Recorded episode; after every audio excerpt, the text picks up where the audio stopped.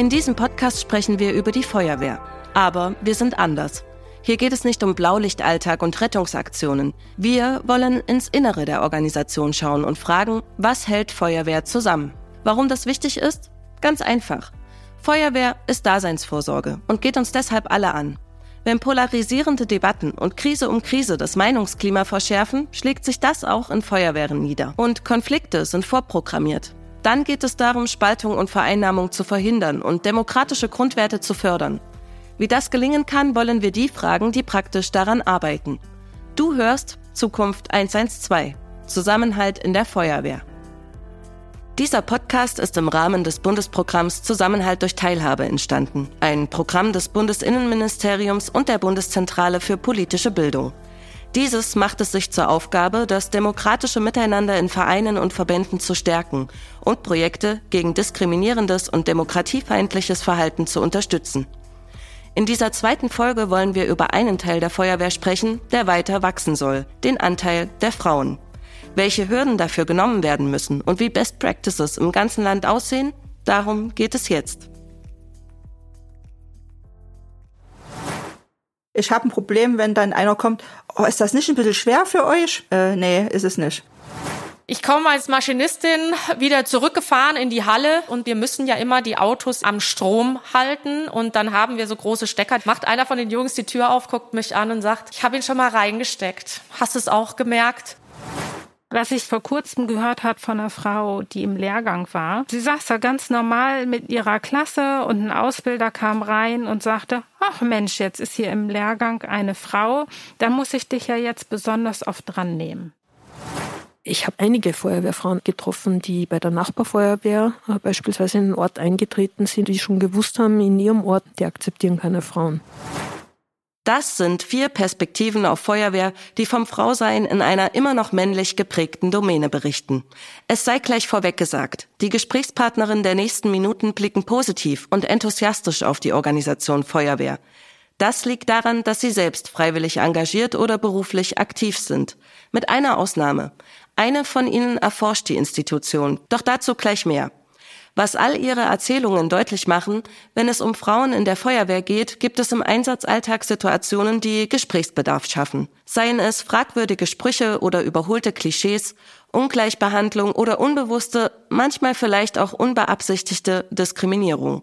Frauenförderung scheint eine strukturelle Herausforderung. Bekannt ist das schon lange. Frauenförderung steht seit 20 Jahren auf der Agenda des Deutschen Feuerwehrverbands, kurz DFV. Bereits 2003 wurde hier Gender Mainstreaming als Leitprinzip der verbandlichen Arbeit verankert. Das bedeutet, dass die Gleichstellung der Geschlechter aktiv gefördert wird. Die Kampagne Frauen am Zug sollte 2005 den Stein dafür ins Rollen bringen und mehr Frauen für den Dienst gewinnen. Damals gab es rund 71.000 aktive Frauen in freiwilligen Feuerwehren, bundesweit ein Anteil von 6 Prozent. Ziel war es, diese Zahl langfristig zu verdoppeln. Was ist also in den letzten 18 Jahren passiert? Der Trend ist klar. Es gibt eine eindeutig positive Entwicklung. Nach den aktuellsten Zahlen des DFV von 2021 sind knapp 109.700 Frauen ehrenamtlich in Feuerwehren aktiv. Das entspricht 10,8 Prozent. Die Verdopplung ist also fast erreicht. Es ist nicht nur die logische Konsequenz, über 50 Prozent der Gesellschaft, die eben Frauen sind, in Wehren abzubilden. Es gibt auch existenzielle Gründe, denn die Mitgliederstabilität ist eine immer aktuelle Frage. In der ersten Folge dieses Podcasts haben wir diesen Aspekt ausführlicher behandelt. Wie dringlich es ist, Feuerwehrfrauen zu gewinnen, beobachtet unter anderem Ilona Horvath. An der Universität Paderborn und der Fakultät für Maschinenbau leitete sie bis 2021 ein Projekt, das Organisation, Technik und Diversität in Bezug auf Feuerwehr erforschte. Es ging um Sicherheit, Effizienz und soziale Integration im Feuerwehrwesen. Die Öffnung für Minderheiten, darunter Frauen, aber beispielsweise auch migrantische Zielgruppen, beschreibt Ilona Horvath als schlichte Notwendigkeit. Die Relevanz jetzt beispielsweise für die freiwilligen Feuerwehren, die ergibt sich ja auch durch den gesellschaftlichen Strukturwandel, die demografische Entwicklung, die Pluralisierung von Lebensverhältnissen, äh, dann auch Veränderungen in der Berufswelt beziehungsweise in der Organisation des Erwerbslebens. Also all das bringt ja auch äh, diese traditionellen Mitgliedschaftsmodelle an ihre Grenzen. Und wenn man so ein bisschen einen Blick in die Statistik wirft, dann ist schon klar, also sinkender Mitgliederstand, steigendes Einsatzaufkommen und das wird äh, nochmal zunehmen, auch mit den äh, Folgen des Klimawandels, dass Großeinsätze zunehmen werden, Waldbrände, äh, Überflutungen und so weiter. Und insofern ist es für die Freiwilligen Feuerwehren ein großes und ganz, ganz wichtiges und auch die Zukunft entscheidendes Thema und eben auch für die Gesellschaften, weil wir sind ja auf diese Organisationen angewiesen. Obwohl ihre Analyse klar ist, es braucht mehr Frauen für eine zukunfts- und einsatzfähige Feuerwehr, ist das Forschungsfeld laut der Wissenschaftlerin von starken Widersprüchen geprägt. Auf der einen Seite seien da unheimlich engagierte Feuerwehrkräfte, die mit viel Herz für eine Öffnung ihrer Wehr eintreten. Andererseits schildert die Professorin aber auch überraschende Widerstände. Diese Paradoxien beschreibt Ilona Horvath übrigens als ganz normalen Vorgang in Inklusionsprozessen. Deswegen sei Inklusion allein mit der Aufnahme neuer Mitglieder nicht erledigt, sondern beginne erst an diesem Punkt. Was es dann braucht, sei ein funktionierendes Management. Es gibt sehr viel Engagement. Von daher ist es so wichtig, dass das in der Organisation unterstützt wird, den Willen und die Offenheit der Feuerwehrleute auf andere zuzugehen, äh, sie dann nicht auflaufen zu lassen, sondern hier wirklich auch entsprechend den Rücken zu stärken. Und dafür muss man eben auch Organisationsstrukturen aufbauen oder verändern. Und das sind eben genau, ich sage mal, jene Strukturen, die halt dazu führen, dass diese Gruppen bisher fehlen. Teilweise herrsche in Wehren eine eingeschworene Sozialdynamik, die es neuen schwer macht, Sache, erklärt sie. Da dominiert dann das Gefühl, sich beweisen, sich hocharbeiten zu müssen. Der Anpassungsdruck ist enorm und kann mitunter den Spaß an der Sache überwiegen. Teilweise gibt es bei freiwilligen Feuerwehren auch immer noch Satzungen, die einfach keine Frauen vorsehen. Diese müssen dann erst abgeändert werden, um eine Öffnung in der Praxis überhaupt anzustoßen. Dass Frauen immer noch unterrepräsentiert sind, ist eine über Jahrhunderte gewachsene Struktur. Ilona Horvath verwendet dafür den Begriff Homosozialität. Das bedeutet, dass Mitglieder in Organisationen sich in wesentlichen Merkmalen ähnlich oder gleich sind. Das kann jetzt beispielsweise das Alter sein, der Ausbildungshintergrund, die Hautfarbe, der Bildungsstand und die Homosozialität in der Feuerwehr besteht eben sehr stark sozusagen in der Männlichkeit traditionell betrachtet. Ähm, wobei in der Feuerwehr lässt sich definitiv sagen, dass es immer Frauen gegeben hat, die sich da beteiligt haben, ähm, dass die auch teilweise ganz aktiv rekrutiert wurden, also beispielsweise in Kriegszeiten äh, Frauenfeuerwehren auch aufgestellt wurden. Ähm, es gibt historische Beispiele von Feuerwehren im Nonnenkloster. Also es ist jetzt nicht so, dass äh, die Frauen im Feuerwehrwesen nicht beteiligt gewesen wären oder sich da auch nicht aktiv eingebracht hätten aber homosozial im Sinne der Norm, das, was als normal betrachtet wird und das, was auch die Mehrheit darstellt, äh, ist halt in der Feuerwehr ganz stark äh, sozusagen männlich geprägt. In der Folge könne steigende Diversität in homosozialen Gruppen echte Abwehrreaktionen hervorrufen. Ausprägungen, die man in der Feuerwehr dazu beobachten kann, sind halt solche Exklusionspraktiken wie Austrittsdrohungen oder Kommunikationsverweigerung oder fehlende Unterstützung, mangelhafte Instruktionen, erschwerter Zugang zu Ausbildungen und Funktionen, chronische Abwertung, Stereotypisierung. Also das äh, sieht man aus internationalen Studien und ähm, ist auch in Deutschland beobachtbar. Was Ilona Horvath hier schildert, sind feuerwehrinterne Faktoren, die bei Frauenförderung eine Rolle spielen. Einige dieser Aspekte sollen jetzt genauer beleuchtet werden. Am Anfang stehen die Klischees. Frauen schwach, Männer stark. Diese Vorstellung sei bei vielen Einsatzkräften noch immer anzutreffen, so Ilona Horvath. Daraus folge ein gewisses Misstrauen in die Fähigkeiten von Kameradinnen oder die Festlegung auf vermeintliche Stärken. Frauen kommunizieren gern und viel, also werden sie Funkerinnen. Der Deutsche Feuerwehrverband hat Stereotype wie diese zu Beginn der Kampagne Frauen am Zug satirisch aufgespießt. Auf Werbeplakaten sah das dann so aus. Vor einem Feuerwehrauto stehen vier Frauen unterschiedlichen Alters. Sie machen freundlich entschlossene Gesichter, wollen offenbar sagen, wir packen an, wir machen. Über ihren Köpfen prangt ein Slogan. Frauen an den Herd. In roter Signalfarbe ist das Wörtchen Brand eingeklinkt. Also Frauen an den Brandherd. Und ein anderes Beispiel auf einem Posterformat. Frauen sind zu schwach und hinten angestellt vertreten. Ob diese Form der Ansprache nun Wahrheiten mit Witz benennt oder eher Klischees reproduziert, ist wohl Geschmackssache.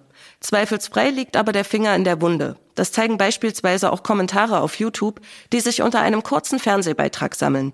Es geht um eine Feuerwehr im Dorf Schweintal in Oberfranken. Hier liegt die Frauenquote der zugegebenermaßen kleinen Wehr mit 34 Mitgliedern bei stolzen 55 Prozent. Unter den überwiegend anerkennenden Kommentaren finden sich auch folgende Beiträge. Und wer hebt jetzt Schere und Spreizer auf Dachhöhe, um die Fahrzeugsäulen durchzutrennen, wenn ich eingeklemmt im Auto sitze und nicht mehr atmen kann? Kein Fan, nachdem man gesehen hat, dass Feuerwehrfrauen oft keine Türen eintreten können, was für die Männer kein Problem war. Vorurteilen wie diesen mag Birgit Kill schon das ein oder andere Mal in ihrem Leben begegnet sein. In der Freiwilligen Feuerwehr Essen ist sie als Gruppenführerin aktiv. 2014 stieß sie als Quereinsteigerin zur sogenannten Blaulichtfamilie. Im Uniklinikum Marburg, wo sie damals als OP-Schwester tätig war, musste eine Werkfeuerwehr errichtet werden. Das hat erst Birgit Kills Interesse und später eine echte Leidenschaft geweckt. Seit 2018 arbeitet sie nun als Projektkoordinatorin Frauen in der Feuerwehr beim Verband der Feuerwehren in Nordrhein-Westfalen. Außerdem gründete sie das Netzwerk Florentine NRW und leitet zusätzlich im Deutschen Feuerwehrverband den Fachbereich Frauen. Für ihre Belange setzt sie sich in all diesen Positionen laut und durchaus auch mal provokativ ein, wie sie sagt. Warum? Weil sie endlich eine Gleichstellung der Geschlechter erreichen will. Das bedeutet auch, mit stereotypen Vorstellungen aufzuräumen. Es ist natürlich so, dass die Wahrnehmung von Feuerwehrfrauen und Feuerwehrmännern einfach eine völlig unterschiedliche ist. Ähm, der Feuerwehrmann ist ja grundsätzlich immer stark, der ist 1,85 Meter, durchtrainiert, äh, Sixpack.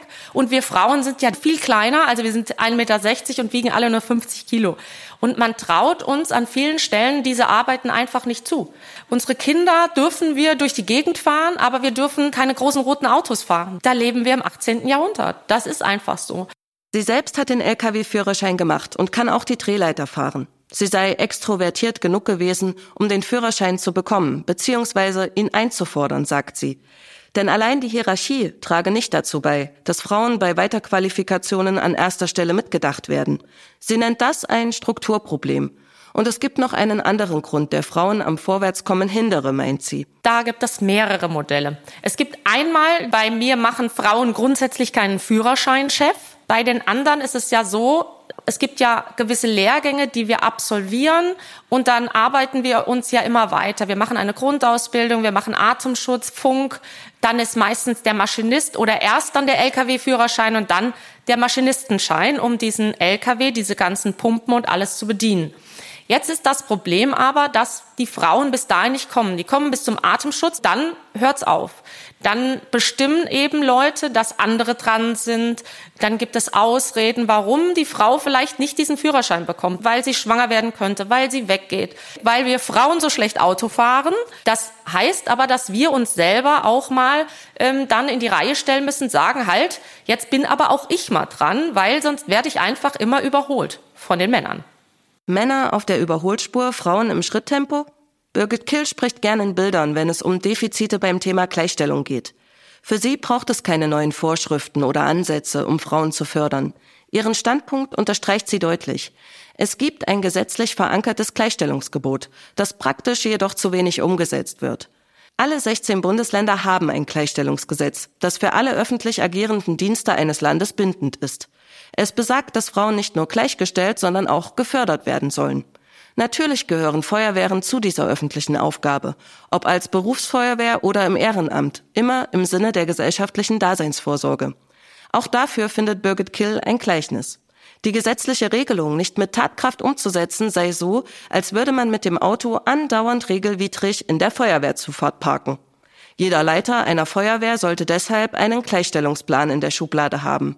Diesen Plan sollte er einem Realitätscheck unterziehen und daraus Konsequenzen ableiten. Diese Frauenförderung braucht es, um nicht nur Frauen zu motivieren, unten mitzumachen, sondern wir brauchen auch Frauen in Führung. Im Moment sind wir leider etwas abhängig, weil wir ja hierarchisch unterwegs sind, natürlich von den Hebeln, die noch von ganz vielen Männern geleitet werden. Das ist das Problem. Wir müssen viele in der Hierarchie also männlich, wieder mit ins Boot holen, damit sie uns unterstützen.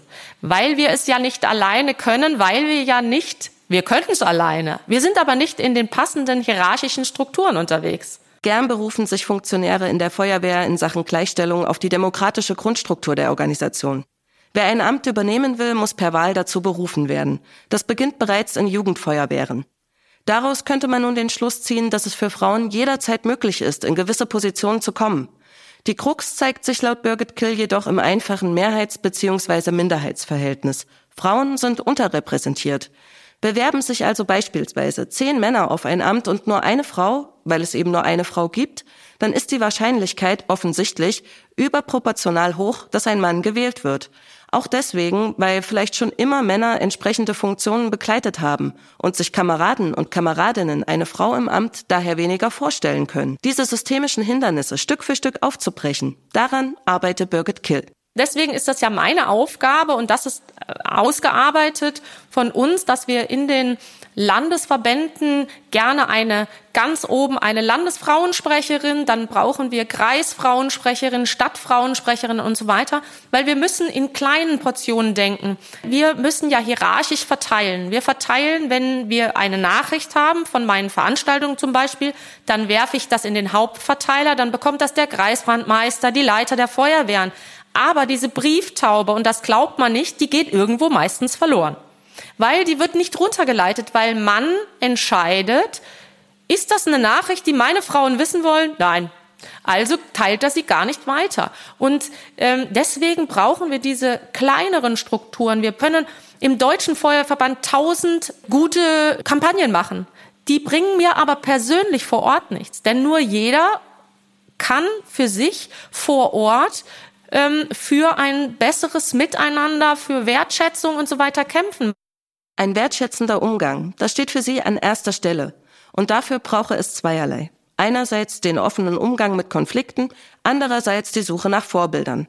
Für beide Aspekte nennt sie Beispiele. Zum Problem gehört zum Beispiel Sexismus. Darüber werde in Wehren wenig bis gar nicht gesprochen. Abgesehen von körperlichen Übergriffen müssten vor allem auch atmosphärische Grenzüberschreitungen im Fokus stehen, meint Birgit Kill. Das reiche von geschmacklosen Sprüchen und vermeintlichem Humor bis hin zu Wachenkalendern mit nackten Frauen. Diese hingen vielerorts selbstverständlich an den Wänden und seien nicht wegzubekommen, weil Männer sich dagegen sperrten. Entscheidend sei, sagt Birgit Kill, dass für jeden Menschen andere Schmerzgrenzen gelten. Was manche Einsatzkräfte im Dienst vielleicht tolerieren können, und sie meint damit explizit auch Männer, fühlt sich für andere ungut an. Dass Gewalt auch in Sprache beginnen kann, sei vielen zudem nicht klar. Darüber ins Gespräch zu kommen, nennt sie elementar, um den Zusammenhalt in der Feuerwehr zu stärken und Mitglieder zu halten. Hinzu kommt, mit Blick auf die Jugendfeuerwehren schätzt sie Wachenkalender als äußerst problematisch ein. Man müsse sich fragen, welches Bild an Heranwachsende vermittelt werden soll, eines, das Frauen als Objekte zur Schau stellt, das zeichne ein rückschrittliches, nicht modernes Bild von Feuerwehr. Gute Schule sehe anders aus. Klar sei, dass Kommunikation dabei immer vorn anstehen müsse. Die direkte Ansprache von Frauen, eine wertschätzende Ansprache, das sei ein Schlüssel, um echte Fortschritte zu erzielen. Die, die sich damit beschäftigen, das sind die, die die Frauen nachher holen. Es gibt zum Beispiel einen, äh, und das in Bayern, die ja auch sehr traditionell unterwegs sind. Die haben zum Beispiel auch über 500 Feuerwehren, die noch keine Frauen haben. Aber auch bei denen gibt es richtig gute Beispiele. Da ist ein Kommandant einfach von Tür zu Tür gegangen und hat einfach mal geklingelt. Ja, und wenn dann nachher 20 Frauen da sitzen und 10 bleiben, selbst wenn wir fünf bleiben, wenn das jeder machen würde, dann haben wir da schon gewonnen. Es gibt Wehren, die müssen sich aktiv um neue Mitglieder bemühen. Und es gibt Wehren, da waren Frauen schon immer ein Teil der Alltagskultur. Ein Ranking des Feuerwehrmagazins hat dazu vor einigen Jahren eine Umfrage gestartet. Gesucht wurde die weiblichste freiwillige Wehr in Deutschland. Entschieden wurde unter anderem nach der besten Frauenquote. Auf den ersten zehn Plätzen aus über 200 Einsendungen landete fünfmal Niedersachsen, zweimal Sachsen-Anhalt, zweimal Bayern und einmal Rheinland-Pfalz. Dass die Sichtbarkeit von Frauen durch solche medialen Aktionen steigt, ist positiv. Denn Role Models, also Vorbilder, zeigen am besten, wie weiblich Feuerwehr ist. Erwartet hatten die Autoren jedoch viele östliche Bundesländer auf den vorderen Plätzen. Denn das ist eine These, die immer wieder zu hören ist. Weil Frauen in der DDR anders sozialisiert wurden, seien sie auch heute in Feuerwehren präsenter als in den alten Bundesländern. In der Forschungsreihe Mädchen und Frauen bei der Feuerwehr wird dieses Phänomen eingeordnet. Die Publikation ist eine Kooperation zwischen dem Familienministerium und dem Deutschen Feuerwehrverband. In der DDR war die Integration von Frauen in die Feuerwehr weiter vorangeschritten als in der alten BRD. Es gab dort prozentual wesentlich mehr aktive Feuerwehrfrauen. Frauen waren auch in techniknahen Berufsfeldern in weit höherem Maße präsent als in der BRD.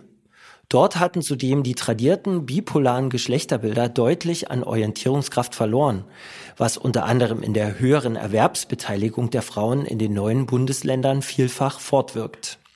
Die Grenzen dieses Erklärungsmusters werden allerdings deutlich, wenn man nach den zum Teil nicht unbeträchtlichen Unterschieden in der Frauenbeteiligung bei der Feuerwehr fragt. Die sind sowohl zwischen verschiedenen neuen wie zwischen verschiedenen alten Bundesländern zu konstatieren.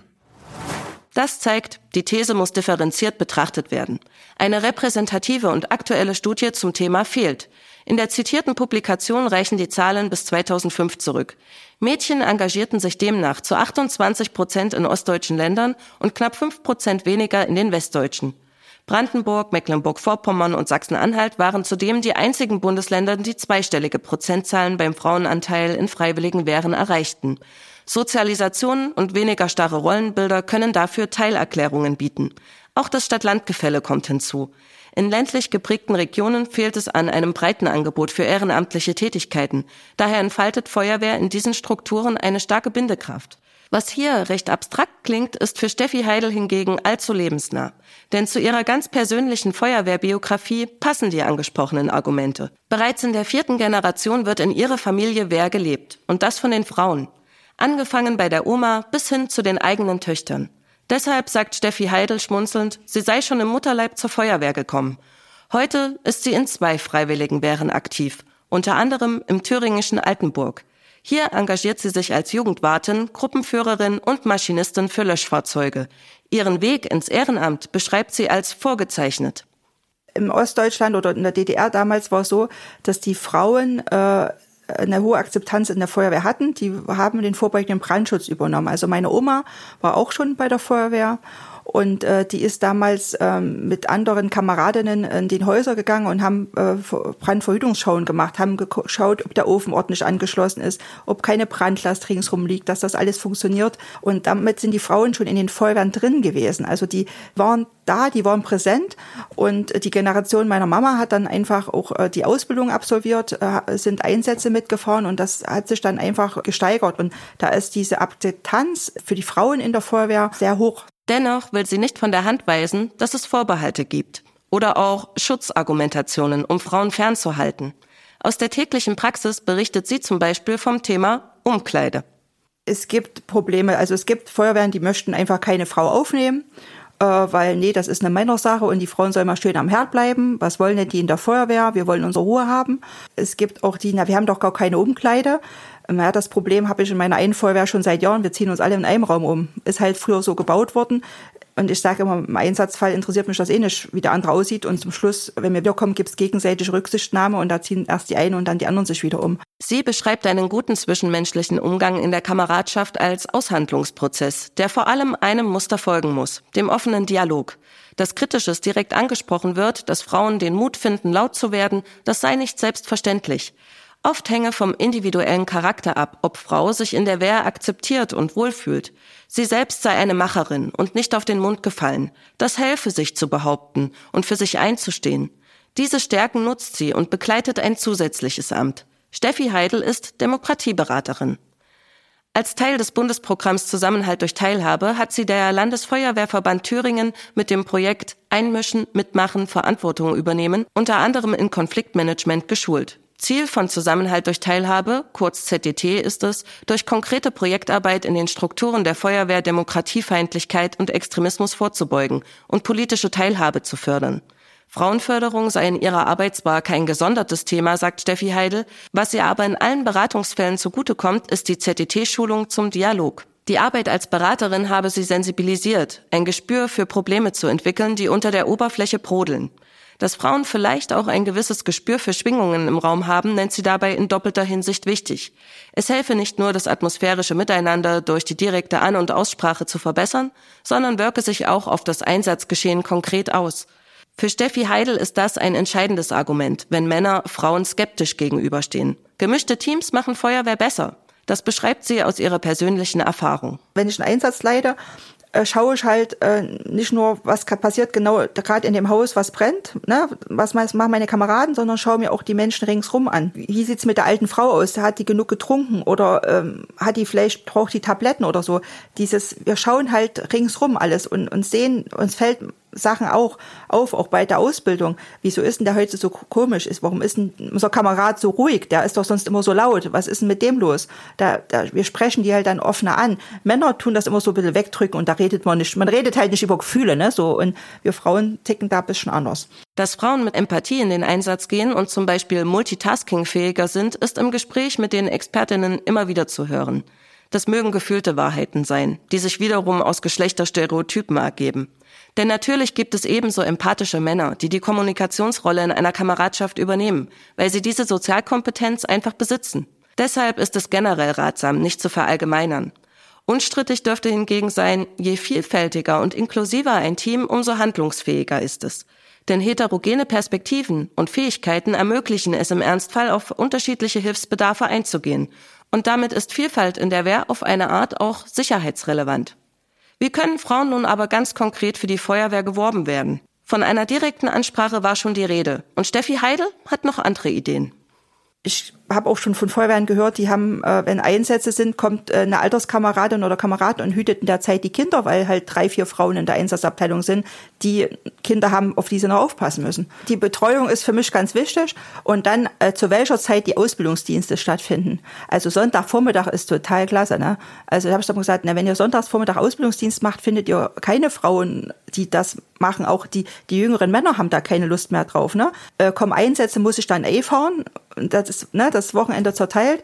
Ich sage, es gibt so viele Wochentage, wo man auch mal eine Ausbildung machen kann. Es muss auch nicht immer der Freitagabend sein. Ne? Man muss sich halt äh, reinteilen. Passt das mit den Kindern? Das ist wichtig. Und es muss ein gutes Klima herrschen, ein gutes Aufnahmeklima herrschen. Also auch eine, eine Willkommenskultur. Man sagt, man fühlt sich willkommen in der Feuerwehr und ist nicht, ach, jetzt ist jemand Neues da, wer ist denn das?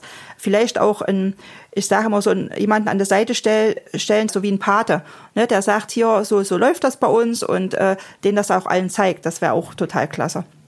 Willkommenskultur und Aufnahmeklima. Das sind zwei interessante Stichworte. Denn Frauen oder Mädchen können daran scheitern, dass ihnen passende Ansprechpersonen fehlen, die den Einstieg leichter machen. Eine Anekdote aus dem Bereich Jugendfeuerwehr bebildert das ganz gut. Ein Mädchen von zwölf Jahren entscheidet sich, in die freiwillige Feuerwehr ihres Orts einzutreten. Ihre Mutter fährt sie also zum offiziellen Treff. Doch als beide am Feuerwehrhaus vorbeifahren und das Mädchen auf dem Hof nur Jungs und Männer sitzen sieht, sagt sie zu ihrer Mutter, fahr weiter, ich möchte da nicht hin, vielleicht das nächste Mal. Diese Szene wurde in einem der Interviews für diesen Podcast erzählt. Die Kinder- und Jugendfeuerwehren sind ein Dreh- und Angelpunkt, wenn es darum geht, weibliche Mitglieder dauerhaft für Feuerwehr zu begeistern. Deshalb schlägt die Jugendfeuerwehr viele Pflöcke ein und bringt das Thema immer wieder zur Sprache. Aufgeklärt wird beispielsweise über Gender Mainstreaming. Außerdem gibt es Anleitungen, wie gute Jugendarbeit unter diesem Gesichtspunkt aussehen kann.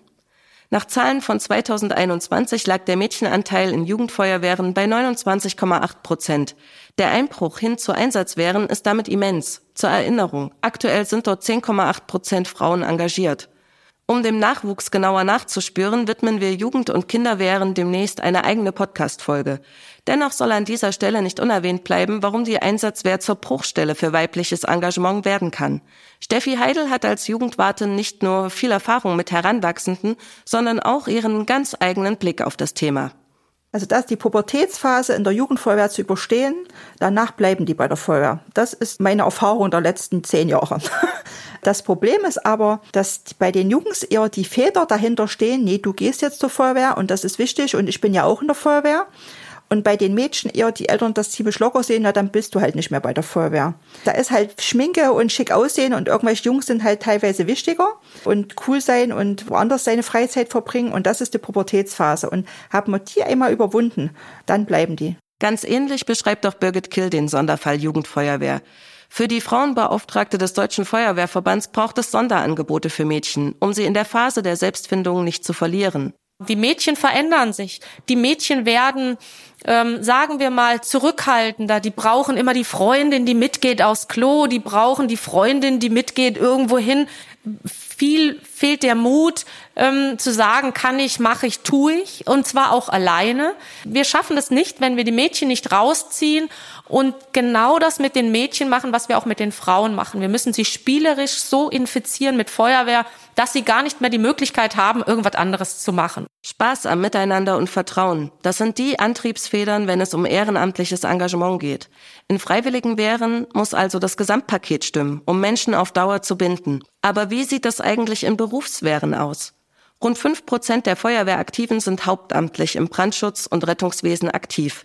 Und auch hier spielen Frauenbelange eine entscheidende Rolle, weil Frauen an dieser Stelle ebenso unterrepräsentiert sind. Mit 2,7 Prozent laut Zahlen des Deutschen Feuerwehrverbandes von 2021. Eine, die es geschafft hat, ist Tanja Schmitz. Sie ist eine von 22 Frauen in der Feuerwehr Bremen, die insgesamt 4 Prozent an der Belegschaft ausmachen. In ihrem Job begleitet Tanja Schmitz außerdem das Amt der Frauenbeauftragten. Sie ist Teil des Arbeitskreises Fairness im Fokus des DFV und frisch ausgebildete Mobbing- und Konfliktberaterin. Warum auch in der Berufsfeuerwehr Frauenförderung relevant ist, zeigt sich mit Blick auf die Zahl der Menschen, die sich für den Job überhaupt noch interessieren. Hier beobachtet Tanja Schmitz einen starken Rückgang. Ich bin ja jetzt seit sieben Jahren Frauenbeauftragte. Um, am Anfang meiner Karriere hatten wir 450 Bewerber auf ein halbes Jahr. Und jetzt ist das so, dass wir für ein ganzes Jahr 100 Bewerbungen haben. Das ist natürlich schon ein wahnsinniger Rücklauf. Und das ist Feuerwehr auch gar nicht gewohnt. Also Feuerwehr hat immer das Gefühl, irgendwie alle wollen gerne zur Feuerwehr und wir können uns die Leute aussuchen. Doch diese Vorstellung passt nicht mehr. In ihrem Jahrgang haben es damals drei Frauen geschafft. Das ist jetzt nach 20 Jahren das erste Mal wieder so. Wenn sie heute talentierte Frauen sieht, die den Test nicht schaffen, sucht sie durchaus auch das persönliche Gespräch. Sie motiviert weiter zu üben und sich erneut zu bewerben. Denn auch für Tanja Schmitz ist der goldene Schlüssel die direkte Ansprache. Und für Frauen spielt, genauso wie bei den Freiwilligen wären, das Arbeiten in einer Männerdomäne eine Rolle. Frauen müssten sich Rang und Anerkennung immer noch hart erarbeiten, sagt Tanja Schmitz.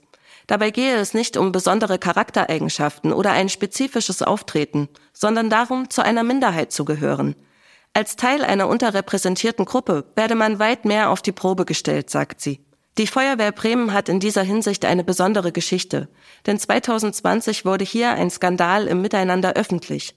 Eine weibliche Einsatzkraft hat Mobbing und rassistische Diskriminierung von Vorgesetzten und Kameraden bekannt gemacht. In einem ersten Schritt vertraute sich die Betroffene damals Tanja Schmitz an. In der Beratung schilderte sie unter anderem folgende Szene. Also die Frau, die quasi den Skandal in Bremen ausgelöst hat, die hat, ähm, hat sich gemobbt gefühlt von ihrer Wachabteilung und äh, hat durch einen Kollegen einen ähm, Aufzeichnung von einem Frühstücksgespräch zugespielt bekommen, wo die Kollegen sich drüber unterhalten haben, ja, wie sie, wie sie sie loswerden können. Die Frau mit deutsch-türkischer Identität berichtet in diesem Zwiegespräch ausführlich von Momenten der Erniedrigung. Tanja Schmitz verweist sie nach zwei Stunden schließlich an die Antidiskriminierungsstelle der Stadt Bremen. Ihre Empfehlung stößt einen weitreichenden Prozess an. Neben strafrechtlichen Ermittlungen wurde die ehemalige Präsidentin des Oberlandesgerichts beauftragt, einen Bericht anzufertigen, um den Vorwürfen von Sexismus und Mobbing nachzugehen. Was Frauen auf Bremer Wachen erleben, wird darin deutlich. Die wenigsten Beamtinnen erfreuen sich an abendlichen Pornofilmen im gemeinsamen Aufenthaltsraum der Wache. Einige äußern dies und die männlichen Kollegen kommen dem Wunsch nach einem anderen Programm dann nach. In anderen Fällen werden Frauen aufgefordert, wenn es ihnen nicht passe, doch den Gemeinschaftsraum zu verlassen. An anderer Stelle wird auf einen öffentlichen Auftritt von Führungskräften verwiesen. Im Rahmen einer Veranstaltung für die Universität Bremen 2015 äußerten Feuerwehrmänner in leitenden Funktionen, dass das eigentliche Problem der Feuerwehr Frauen seien. Sie könnten keine Maschinen bedienen und brächten alles durcheinander. Die Details des Falls sollen hier nicht weiter vertieft werden, denn dazu ist medial genug berichtet worden.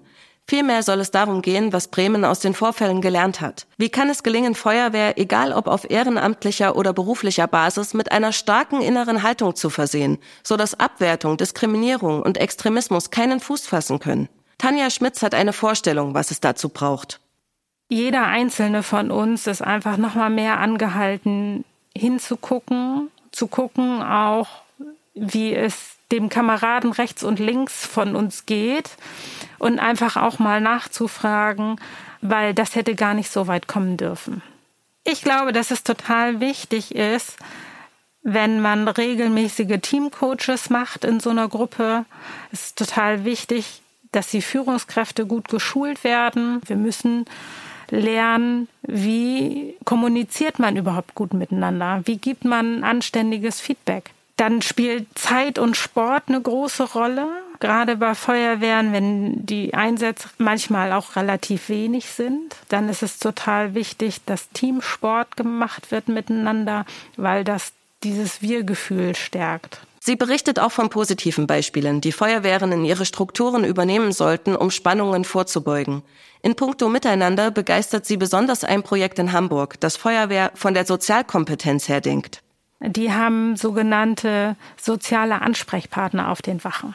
Das heißt, die Wachabteilung wählt sich ihren sozialen Ansprechpartner und der oder die soziale Ansprechpartner wird in bestimmten Themen wie Kommunikation, Tod und Sterben, äh, familiäre Belastungssituationen, Sucht fortgebildet und ist dann ein niederschwelliger Ansprechpartner für die Wachabteilung. Und gerade wenn Leute in diesen Themen ausgebildet sind, dann fühlen die sich auch eher dafür zuständig, schwierige Situationen im Team anzusprechen. Und das ist ja immer wieder die Krux an Konflikten, dass sie im Endeffekt erst an die Führungskraft gemeldet werden, wenn sie eigentlich schon komplett eskaliert sind. Das, was Tanja Schmitz hier für die Berufsfeuerwehr beschreibt, ist, was das Programm Zusammenhalt durch Teilhabe seit vielen Jahren durch Konflikt- und Demokratieberater und Beraterinnen in den Strukturen der Landesfeuerwehrverbände fördert und auch mit einer hauptamtlichen Stelle unterstützt. Das Ziel, ein Frühwarnsystem für Konflikte entwickeln und diese durch einen gemeinsamen Dialog angehen, damit sich Probleme im Miteinander nicht verhärten und irgendwann eskalieren, sondern direkt bearbeitet werden. Diese Form der Selbstbespiegelung ist entscheidend für die Zukunft von Feuerwehr. Da ist sich die Bremer Feuerwehrfrau sicher. Schließlich gehe das Handwerk weit über technische, sportliche und leistungsbezogene Aspekte hinaus. Die Sozialkompetenz von Einsatzkräften werde zunehmend wichtiger, meint sie. Um diese zu trainieren, gibt es viele praktische Ansätze, Workshops, Coachings oder Rollenspielszenarien. Letzteres entsteht beispielsweise in Bremen. Es soll Feuerwehrkräfte nicht nur im Umgang mit hilfesuchenden Personen sensibilisieren, sondern auch einen Blick auf die Kameradschaft selbst richten. Auf einer Trainingsfläche wird dafür eine bekannte Bremer Straßenkreuzung nachgebaut. Laut Tanja Schmitz ein einschlägiger sozialer Treffpunkt. In diesem Übungsraum sollen verschiedene Situationen durchgespielt werden. Tanja Schmitz veranschaulicht das. Zum Beispiel soll an der Bushaltestelle ein Obdachloser liegen und dann wird gefragt, ja, wie würdest du den denn ansprechen? Und die Ansprachen sind ganz unterschiedlich. Bis einem, der sich irgendwie empathisch runterbeugt und sagt, Mensch, was ist los? Wie geht's dir denn?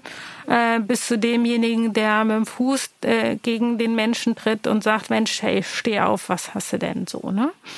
Und dann werden so Fragen gestellt, wie würdest du mit demjenigen auch so umgehen und den genauso ansprechen, wenn da jemand im Anzug liegt? Einfach, damit man sich immer wieder selbst reflektiert und guckt, ja, wir haben einen schweren Job und ja, ich darf auch Ekel und Wut äh, empfinden in diesem Job. Trotzdem habe ich aber die Uniform an und muss mich professionell verhalten. Und dafür muss ich auch immer wieder die Möglichkeit kriegen, mich zu reflektieren. So soll ein Erkenntnisprozess angestoßen werden, der Diskriminierungstendenzen außerhalb und innerhalb einer Kameradschaft sichtbar macht. Was so beispielhaft klingt, ist in der Realität ein schwieriges Unterfangen. Laut Tanja Schmitz wurde errechnet, wie viele Einsatzkräfte durch das Training innerhalb eines Jahres geschickt werden können. Es sind 150 Menschen von 650 freiwillig engagierten Einsatzkräften plus 650 Personen in der Berufsfeuerwehr. Das heißt, bis alle Feuerwehrleute in Bremen diese Schulung durchlaufen haben, vergehen rund neun Jahre. Der Grund seien personelle Engpässe, die es nicht erlauben, mehr Personal freizustellen. Eine Dilemmasituation. Denn gerade diese Ressourcen braucht es, um Frauen und generell Diversitätsförderung in der Feuerwehr Relevanz einzuräumen. Zu diesem Schluss kommt auch Professorin Ilona Horvath, die das Feuerwehrwesen in Deutschland unter anderem unter dem Gesichtspunkt soziale Integration erforscht hat. Wenn man sie nach einer Lösung für alle angesprochenen Herausforderungen fragt, klingt das so. Eine Empfehlung aus unserer Arbeit oder aus der Fortesi-Studie ist tatsächlich auch ein Fachbereich Vielfalt äh, im äh, Deutschen Feuerwehrverband einzurichten. Also da hat man dann auch äh, strukturell schon mal wieder was aufgebaut. Das hat auch kulturelle Auswirkungen. In der Berufsfeuerwehr, da gibt es natürlich schon Möglichkeiten und auch internationale äh, Vorbilder, wie man ähm, diese Aufnahmeprüfungen, Aufnahmetests äh, vorbereiten kann, dass man da Kurse anbietet, äh, dass man eben auch sozusagen frühzeitig rekrutiert rekrutiert und versucht da Frauengruppen auch darauf hinzutrainieren, wenn die interessiert sind. Für alle Bereiche braucht es eine gezielte und konsequente Rekrutierung, eine präventive Arbeit in Communities und mit dem potenziellen Nachwuchs. Es braucht mehr Professionalität und Konsequenz beim Thema Antidiskriminierung. Aus meiner Sicht ist es extrem wichtig, jetzt dafür zu sorgen, Role Models zu schaffen, diese zu unterstützen und ähm, ganz klar zu zeigen, dass die Organisation hinter denen steht. Sie in ihren Bedürfnissen wahrzunehmen und zu integrieren, wird den Weg von Feuerwehr als zeitgemäßer Organisation mitbestimmen. Dazu gehört auch ein Aspekt, der abschließend erwähnt sein soll und zunächst vielleicht marginal klingt. Passende Uniformen für Frauen. Es ist immer noch die Regel, dass weibliche Einsatzkräfte mit Kleidung arbeiten, die anatomische Besonderheiten nicht berücksichtigt. Kleidung, die an der Brust zu eng und an der Hüfte zu weit oder zu lang ist. Das ist ein beispielhaftes Puzzleteil im Gesamtbild Frauenförderung. Denn bei den Uniformen wird die fehlende Gleichstellung sichtbar. Weit mehr findet Benachteiligung aber in weniger sichtbaren Organisationsstrukturen statt. Das macht Ilona Horvath final klar. Wichtig sind dann natürlich auch die Entwicklungschancen in der Organisation. Ähm, und obwohl es inzwischen, wie gesagt, sehr viele Frauen gibt und international das Erfreuliche ist, dass sich viele Frauen jetzt auch in Spitzenpositionen im Feuerwehrwesen vorgearbeitet haben, ist es nach wie vor so, dass Beförderungen von Frauen eben langsamer erfolgen, äh, Kompetenz weniger anerkannt wird und soziale Akzeptanz vielerorts immer noch limitiert wird oder limitiert ist. Dass diese Probleme benannt werden, ist wichtig. Und trotzdem stellt es sich im Alltag oft so dar, dass Frauen mit einer so herausgehobenen Rolle gar nicht so einverstanden sind. Viele wollen innerhalb ihrer Kameradschaft nicht zu etwas Besonderem gemacht werden, weil sie fürchten, sich auf diesem Weg nicht integrieren zu können. Die Expertinnen dieser Episode wollen dieses Missverständnis auflösen. Ihre Motivation beschreiben sie so. Wenn sich Frauen in der Feuerwehr wohlfühlen, schlägt sich das auf die gesamte Atmosphäre im Team nieder wir wollen uns nicht hervorheben, wir wollen auch nicht äh, was Besseres oder was Besonderes, wir wollen nur gleich. Mir ist das egal, was für ein Geschlecht wir haben. Mir ist das egal, was für eine sexuelle Orientierung, was für eine Hautfarbe, was für eine Religion. In der Feuerwehr, für mich sind alle gleich. Lasst uns einfach miteinander reden, wenn irgendwas nicht stimmt. Wenn ich ein schlechtes Gefühl habe, wenn irgendwas ist. Lasst uns das direkt ansprechen und miteinander reden. In dieser Folge von Zukunft 112 haben wir über die gesprochen, die mehr werden. Frauen. Sie sind zwar noch nicht gleich auf mit den Männern, aber auf dem Weg. Hier und da haben Frauen bereits den Fuß in der Tür. Hier setzen sie ihre Ideen mit Tatkraft um, um ihrer Vision einer gleichberechtigten, inklusiven und vielfältigen Wehr näher und näher zu kommen.